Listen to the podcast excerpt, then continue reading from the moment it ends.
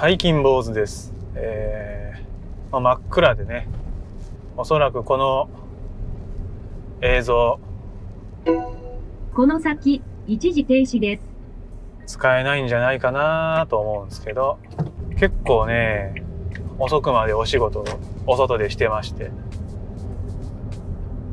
で久しぶりに暗くなるまで仕事したなと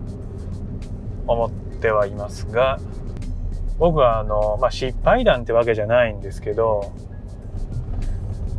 数年前まではね、やっぱ無料のツール大好きで、今もそれは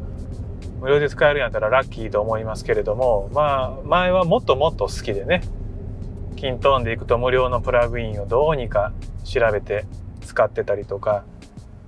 無料の範囲内でね、そのサービスをどう使うかっていうのが、まあ、生きがいのようにやってたんですけれども、まあ、いろいろとあって、まあ、しっかりと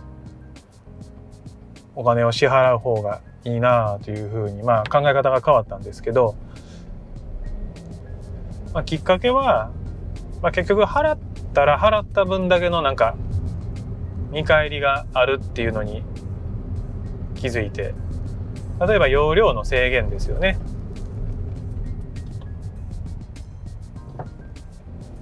お金は払ってなかったら5ギガまでですよ。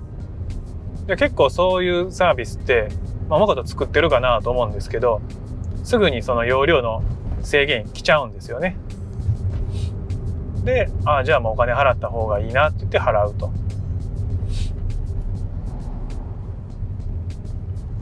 あとはセキュリティ面が無料のやつやと設定できる項目が少ない。例えばもうセキュリティは設定できませんよっていうのもあればパスワードまでですよ。IP アドレスかけれますよ。まあ、キントーンとかね、細胞製品でいくと製品の料金内でいくと IP アドレスの制限とかベーシック認証 IP アドレス制限かけたやつ以外の IP アドレスから行こうと思ったらもう一回 ID とパスワードいりますよとただその ID とパスワードは複数設定できるとかそういうわけじゃないので、まあ、その ID とパスワードだ ID とパスワードさえ知ってしまえば IP アドレス設定していない環境でも入れちゃうよと。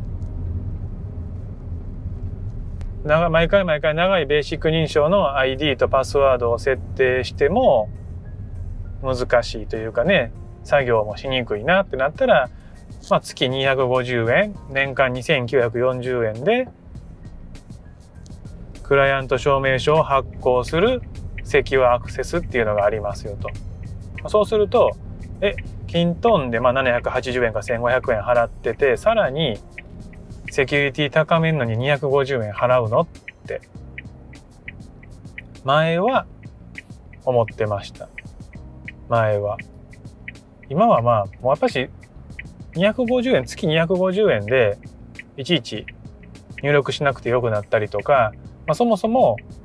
ID とパスワードが万が一誰かにバレたとしても例えば退職の人が出た。退職の人が出るたんびに ID パスワードベーシック認証を変えるっていうのも大変。と考えればクライアント証明書セキュアアクセスやってたら退職した人のやつを削除すればいいですから退職した人が IP アドレス制限で設定しているやつ以外でさらに退職しました。でもその人は日々使ってたからサイボーズ製品のそのサブドメイン理解してます。サブドメイン知ってるから家で入力します。で IP アドレスを設定してないところですよね家は。でもベーシック認証やったら ID とパスワードを前入力してたやつを入力すればあとは誰かのメールアドレスとパスワード適当に入れたらいけると。もちろんパスワード何回かミスったら罰よとか、まあ、そもそもね、ログでどっからログインしてるかっていうのが見れるんで、やめたのにログインしようとしてたら、まあ、そのログがね、分かって IP アドレスも分かるから、この IP アドレスから不正なログインがあるというようなところで、まあ、事件にはなりますけれども万が一それ気づかずにやられちゃってたらまずいよねってなっていくとまあそもそもがセキュアアクセス細胞製品でいくとセキュアアクセス入れてたらベーシック認証の ID とパスワードとか関係ないのでってなっていくとあやっぱしまあ有料には有料のメリットというか良さがあるなと。最近有料契約したやつでいくとオンラインデザインできるまあキャンバってやつを契約したんですけどもともとこのパワーポイントとかの資料を作るのに僕はちょっとあんまセンスがないんですよね。なのでちょっとセンスのあるものを作りたい。でまあ時間かけてやるべきなんでしょうけどせっかちなのでパパッと作りたいと。まあ、そうなった時に例えばまあ YouTube のサムネワードプレスブログのサムネっていうのも、まあ、パパッと作りたいなってなったらキャンバっていうのがあるよっていうふうに聞いてとりあえず無料でやってで無料でもいろいろできるんですけどやっぱしこの先、走行する車線にご注意ください。やっぱしあこの素材いいなとかあこのデザインいいなってなったら有料なんですよね。いや別に無料のやつのデザインが悪いってわけじゃないんですけどやっぱ有料のやつも使いたいなと思うとああ使えないな使えないなってなってたら、まあ、月1,000円ですから1,000円払ってこのイライラがなくなると1時間何かしらこうね短縮できればいいから無料の範囲内で頑張って作って作って作るよりも1,000円払ってパパッと選べて作れたらそれはそれでいいなと思ってあと自分でサブスクで契約してるのって iCloud の容量を増やしたり Amazon プライム Amazon ミュージックフリーの人事労務とか会計とか結構サブスクでお金は払っていますけど、まあ、ガンガン払うっていうよりはもちろん吟味はしますけれどもあこれ楽になるなと思ったら契約するって感じですが。まあなんか他の動画とブログにも書きましたけど例えばこのキャンバ1000円。ね1000円契約に1000円で5人まで使えるんですね、まあ、僕は1人ですけど。じゃあ1人は200円で使えるってなってキャンバーを導入するのかっていうね会議とかして。っていうよりはもう便利なんやったらまあ使ったらっていうもちろんその何でもかんでも契約していけてんのかあかんのか分かれへんみたいな感じに、ね、ならないようにはしないといけないですけれどもまあやっぱしこう無料まあ製品ね作ってるとこもそうですよね。あとはまあやっぱ無料ツールって広告が出てきたりとかもしてまあ気分が良いものではないものもあればサービス終わっちゃう可能性もありますよね。だって無料ですから広告もない無料ツールになるとどこでそのね運用運営する運用する費用が発生してるのかってなっていくとボランティアではやっていけないですからそうなっていけば終わりですよね。サイボーズライブとかそうですよね。何年前だろう。もう3年とか4年とかなるのかな。サイボーズの製品の中で、キントーン、ガルーン、サイボーズオフィス、メールワイズ、サイボーズライブサイボーズライブっていう無料のツールがあったんですよ。イメージとしてはサイボーズオフィスのライト版みたいな感じですね。で、サイボーズライブがあって僕もガンガン使ってました。その医療機関同士のね、掲示板みたいな感じでサイボーズライブを使ってるとこもあったし、社内でも使ってたんですけど、もう終わると。やっぱし、まあ、なんで終わったんかって言ったら、まあね、もともとそのサイボーズの他の製品もあるし、わざわざサイボーズライブってわけでもなかったんでしょうし、っぱ無料ですから運用しているサービスを提供しているメリットもまあそんなにないのかなと。まあグループウェアを知ってもらおうって言ってやってたけれども、まあその役割はもう果たせたという感じやったんかな。なので、まあもちろん無料って言っても裏で何かいろいろあるわけですけど、例えばこの機能から、まあ最初に言ってるこの機能からは有料っていうのもあれば、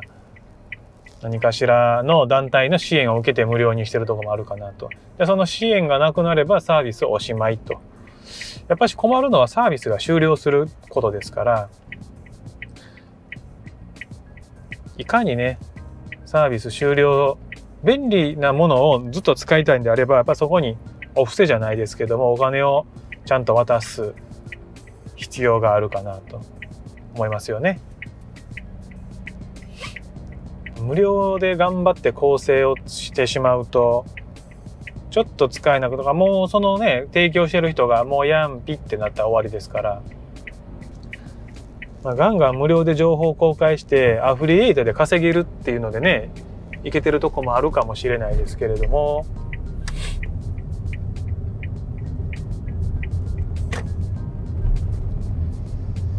まあなかなか。皆さんどうでしょうね。例えばキントンで行くとね無料のプラグインとかもあったりしますしサイボーズのデベロッパーネットワークでねあの、デモでプラグイン化してくれてるサービスもありますよね。例えば自動裁判プラグインとかカレンダーのプラグインとかダウンロードしてねすぐ使えるようになってさらに、まあ、コード直したらまあ、コロコード書いたらよりカスタマイズできるよみたいなんでありますけれども。あれも見てると何でしょう。無料で公開してくれてるんですけどこういう使い方したいんですけど教えてくださいみたいなの書いてたらどうなんだろうなと思って。その人はまあ無料で公開しててさらにカスタマイズって言ったら、まあ、その人にお金を払うしかないのかなと思うんですけど。ね。あと僕はカスタマイズできないんですけどもそういうそれこそサイボーズデベロッパーネットワークとかでねこう掲示板があってこんなことしたいんですって書いてて。ですごい優しいね人がこういうふうにしたらいいんちゃいますか？ってなったらいやこう言ってるのはこういうことじゃなくてこういうことがしたいんです。つって教えてください。いつまででいいです？とか。いやすごい注文つけるんだなと思った時があって。いやそれってもうお金払ったらって思ったりもすると。だからまあ無料の範囲でねやってお金払わんようにしたい気持ちもまあ分からんでもないけれどもどう過ぎるというか一線超えたらあかんなっていう線はあると思うんですよね。その線を超えてる時にちゃんと超えてますよってね言ってあげれたらいいんでしょうけどそれこそ僕もまあブログ好きで書いてたりしますけれどもこれがわからないから教えてくださいって言われたらいやそれは教えるんやったらお金ですって話になって最近そういうねやつ来ないですけど最初の方は来てましたね。あのこのブログちょっと教えてもらえますか？みたいな。いや書いてるので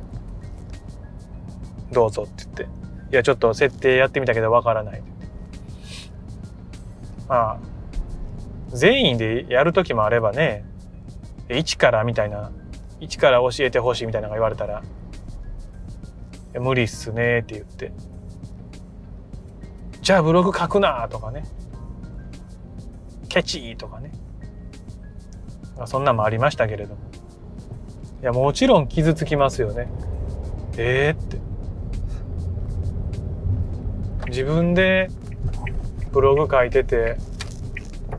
内容分かれへんって言われてそれはなんか書き方が悪いねとこもあるかなと思いますけどそれでもねえお金1円ももらってるわけじゃないんだから。何か自分のために時間を割いて動いてもらうんやったらマニー払おうぜって思いますけど。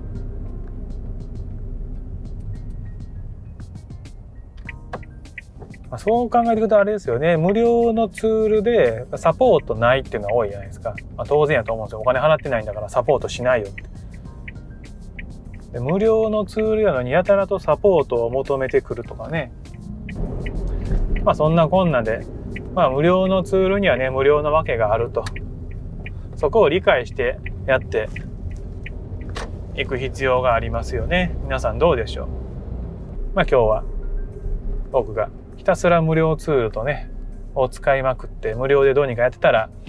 有料化しちゃったりとかねちょっとその仕様が変わっちゃって困ったという失敗談のお話でしたご視聴ありがとうございます Nothing out there could ever stop me from chasing after the way you love